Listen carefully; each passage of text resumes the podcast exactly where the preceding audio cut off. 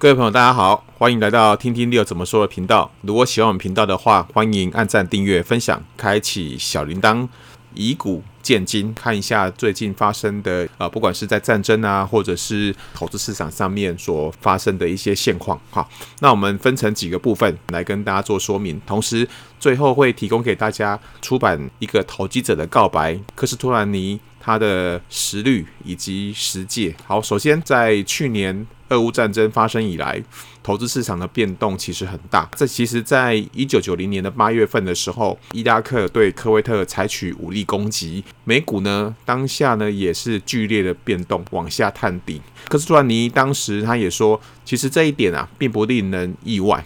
投资人、股票族或者是股票的经纪人，对于中东爆发了闪电战，除了恐慌跟惊恐之外，还能有什么反应呢？引爆股市歇斯底里反应的，并不是伊拉克的海山，而是当时新公布的美国失业率。当美国失业率从五点二 percent 升到百分之五点五的消息在华尔街传开时，美国的股民第一次神经紧绷起来，因为在几个月前，股市才刚因为失业率下降而重跌。华尔街他们认为，当经济还到一片乐观的时候，美国股市就要脱轨而下跌了。当时因为失业率上升而股市重挫呢，美国股市的专家就变成了统计资料的奴隶，股市跟股民他们掉到了极度悲观的深渊中。而当时他们所想的理由是，上扬的经济景气会使美国的联总会停止降息，导致股市的一个下跌。可其实，在隔天。美国的股民、美国投资者，他们又担心了起来，因为他们听听别人说经济面没有那么的好。突然，华尔街就好像掉进了冷冻柜一样，交易量萎缩，然后股市下跌。第二个部分，诶，为什么不论经济好坏，股市都有可能会下跌呢？在一九八七年十月份股灾发生之后，股市大师预言说会像一九二九年。经济大萧条时引发通货紧缩，他们这次说通膨即将要发生，推论是经济过热会导致通膨的预期心理，通膨呢会让美国联总会提高利率，而较高的利率则会让股市下探底部。股市大师认为说失业率创新低不好，很有很多新的工作机会也不好，出口贸易量上升诶也不好。他们认为这些会让经济更热，而造成通膨。科斯托兰尼认为这些片面的、短视的新闻分析，其实对于股市是完全没有意义的。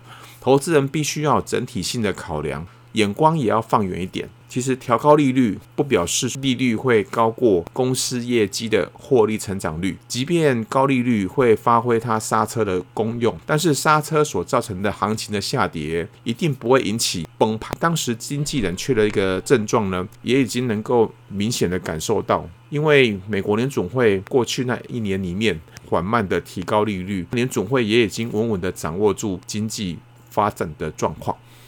金融商品的分类跟投资人投资属性的一个谬误，许多分析师跟经纪人在评价有价证券跟金融商品的时候，会把它区分为投机型跟保守型，也就是积极型跟保守型。科斯托兰尼他认为说，这样的区分其实过于肤浅，甚至有可能是错误的，因为重点并不在于大家投资股票或金融商品的品质。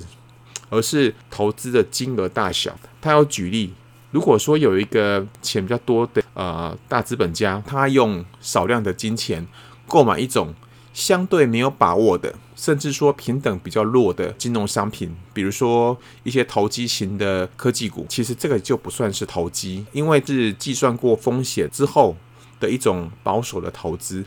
但是如果说是一个钱比较少的人呢，他用超过他自己所拥有的现金，或透过融资来买最安全的股票或是大型股，哈，比如说他去买 Apple 或是 Google 的 Alphabet。其实如果他是用超过他自己资产的一个金额来买的，对这个人来讲，这是一个非常危险的一个投机的动作。因此，其实只是在投资金额的比例问题而已。并不是说某一个商品它是绝对的保守，或是绝对的积极。把自己的资产交给投资理财专家是最好的吗？科斯托兰尼他认为，大部分的有价证券经理人，或是大部分的金融理财顾问呢，其实他们的表现啊，比手中握有同一档股票达三十年之久的家庭妇女还要来的糟糕。为什么？因为投资顾问呢，他并不是固执的投资者。那这些投资顾问，他们缺乏耐心跟想法。虽然他们有好的学历，而且他们有很好的股票的分析程式，但是其实这些投资顾问他们看不到投资的标的跟总体环境，甚至说政治经济之间的关联。所以说，它的表现比长期持有的家庭妇女还的糟糕。如果有人来寻求投资建议的时候，要怎么办呢？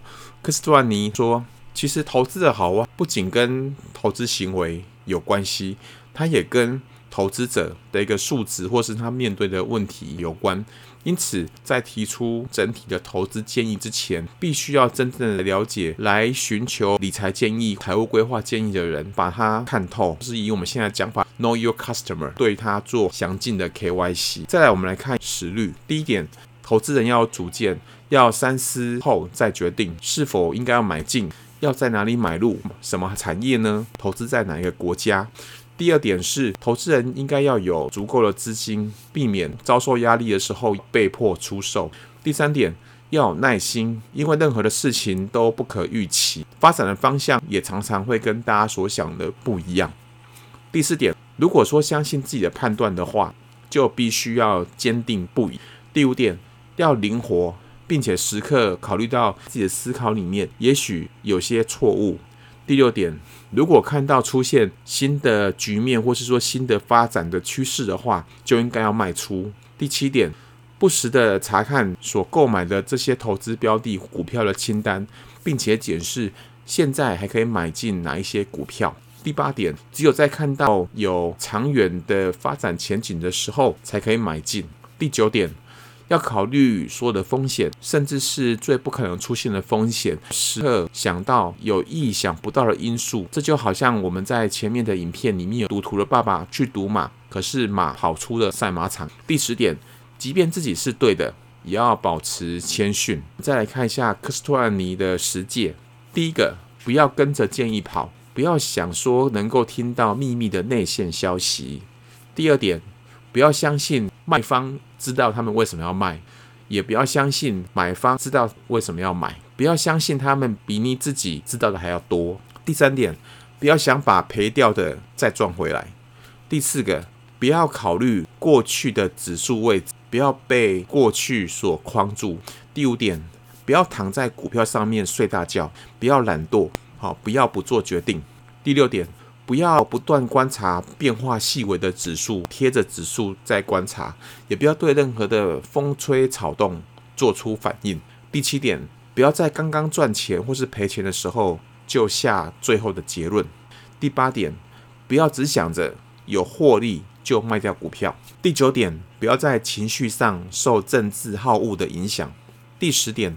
获利的时候不要过分自负。好，以上是科斯托兰尼投资哲学以及他的实践跟实率，以古鉴今，希望对于各位在理财上面有所帮助。如果喜欢听听 Leo 怎么说的频道的话，欢迎按赞、订阅、分享、开启小铃铛。那我们就下次见喽，拜拜。